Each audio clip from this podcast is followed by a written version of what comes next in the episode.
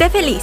Come saludable. Haz ejercicio. Duerme 8 horas. Sé exitoso. Ama lo que haces. Encuentra el amor de tu vida. Viaja. Sé positivo.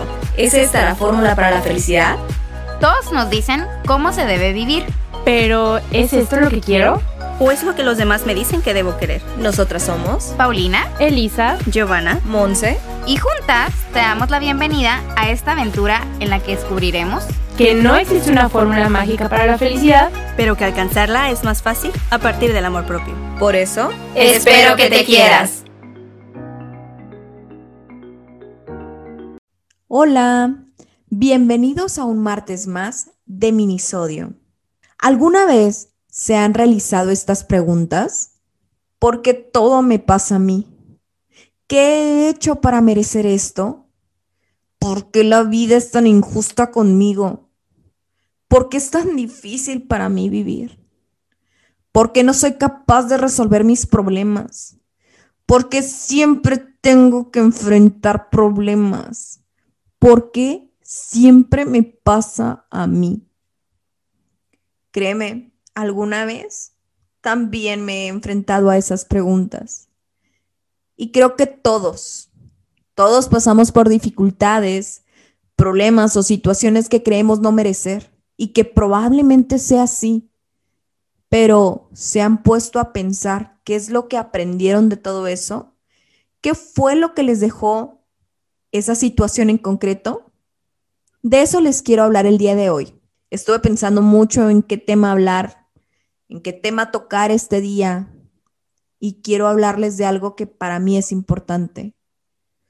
Porque normalmente caer y llegar al fondo te hace más fuerte. Los problemas a los que te enfrentas en la vida te hacen mucho mejor. Pero el día de hoy no quiero que nos enfoquemos en los problemas. Quiero darte las respuestas para vivir más consciente y felizmente. Cuando estamos pasando por situaciones difíciles, nos bloqueamos y nos sentimos víctimas. No somos capaces de poner en funcionamiento los recursos que nos ayudan a vencer y superar las dificultades que la vida nos plantea.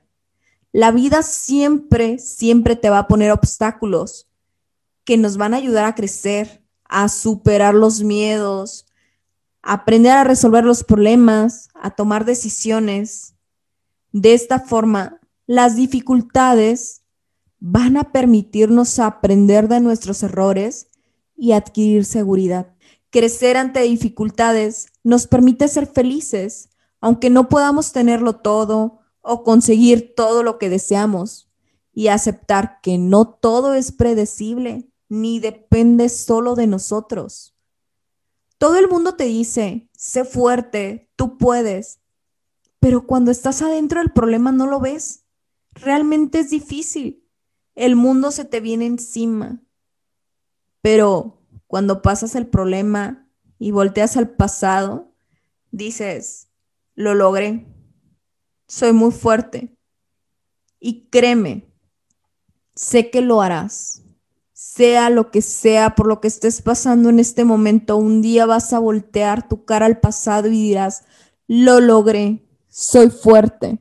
La vida es un continuo ejercicio de superación. Todos queremos alcanzar la máxima felicidad posible, pero ¿existe la máxima felicidad posible? ¿O solo podemos ser un poco más equilibrados y felices en el transcurso de nuestra vida, con cosas sencillas y con los regalos que tenemos todos los días, pero que pocos nos detenemos a mirar. Ante un problema, creemos que las personas lo hacen con el propósito de dañar o bien porque son malas personas. Pero en general, créeme, las personas no actúan de forma injusta o directamente malas. Lo hacen porque creen que están haciendo lo correcto, aunque no lo sea. O porque no han valorado las consecuencias que sus decisiones tienen sobre otras personas. Muchas veces estamos tan enfocados en lograr el éxito a cualquier costo que olvidamos la forma en la que tratamos a los demás pero sobre todo se nos olvida cómo nos tratamos a nosotros mismos. Nunca seremos felices y jamás resolveremos nuestros problemas si no logramos antes ser mejores personas. Como todo en esta vida, se puede lograr. ¿Cómo? Educándonos y entrenándonos para ello. Para esto, te voy a dar cinco aspectos que debes de tener en cuenta para ser una mejor persona y alcanzar una vida más equilibrada, tranquila y sobre todo más feliz. El primero de ellos es trabajar la gratitud y el altruismo. En episodios anteriores ya hemos hablado de la gratitud. Hemos comentado que es una forma de mantenernos presentes en nuestra vida diaria, dejar de vivir en automático. Además, la gratitud es una herramienta súper poderosa para sentirnos bien con nosotros mismos. La gratitud nos puede ayudar a superar los traumas y el estrés. Aumenta nuestra autoestima y nos ayuda a disolver las emociones negativas. La mayor expresión de gratitud es el altruismo. Hacer el bien sin esperar nada a cambio. Realiza pequeños actos altruistas sin esperar un gracias, o que la otra persona te deba un favor, o simplemente se sienta agradecido y en deuda contigo. Hazlo porque quieres hacerlo, sin necesidad de esperar nada a cambio. El segundo aspecto para tener en cuenta es mantener un buen estado en tus redes sociales. Y mantener un buen estado en tus redes sociales, no me refiero a mantener limpias tus cuentas de TikTok, Instagram o Facebook. Claro que debes hacerlo, pero no solo me refiero a esas. Me refiero a la conexión con las personas.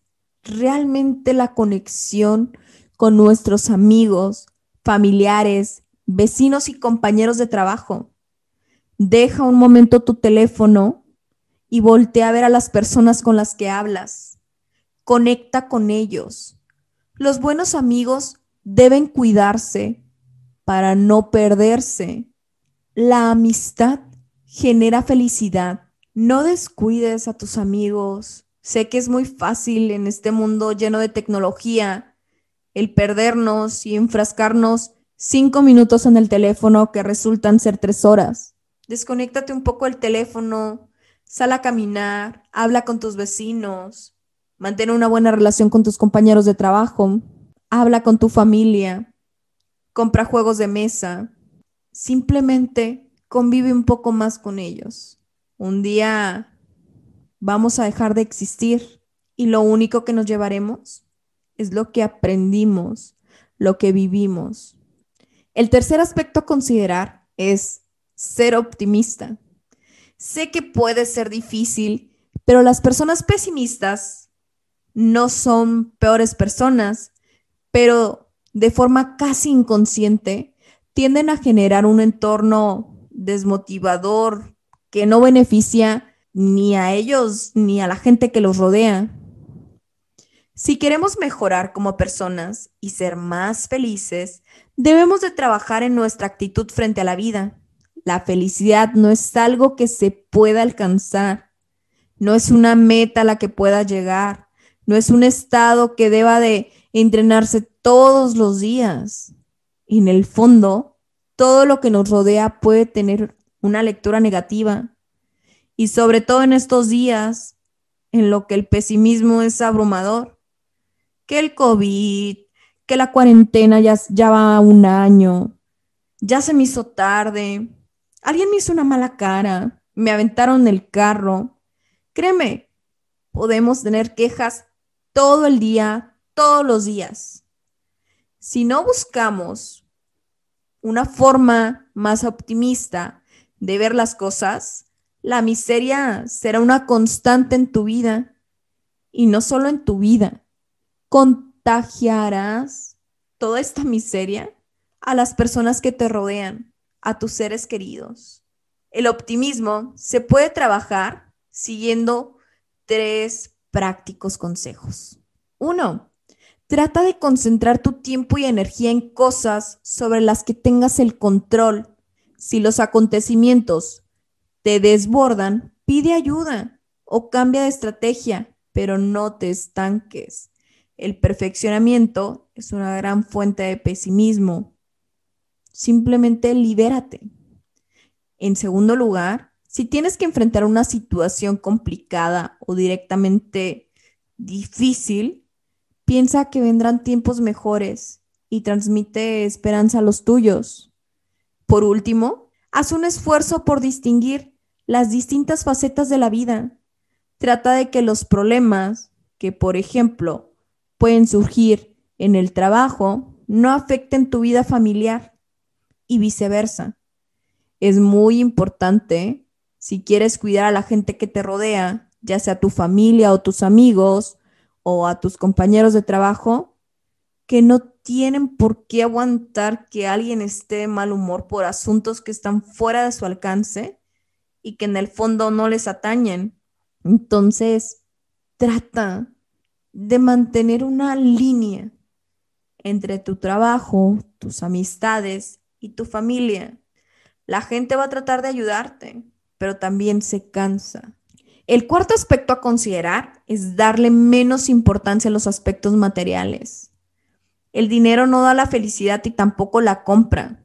Aunque hemos escuchado frases como, pues no me importaría estar llorando en Dubái en una suite de compras, pero realmente el dinero no te va a dar paz, no te dará felicidad.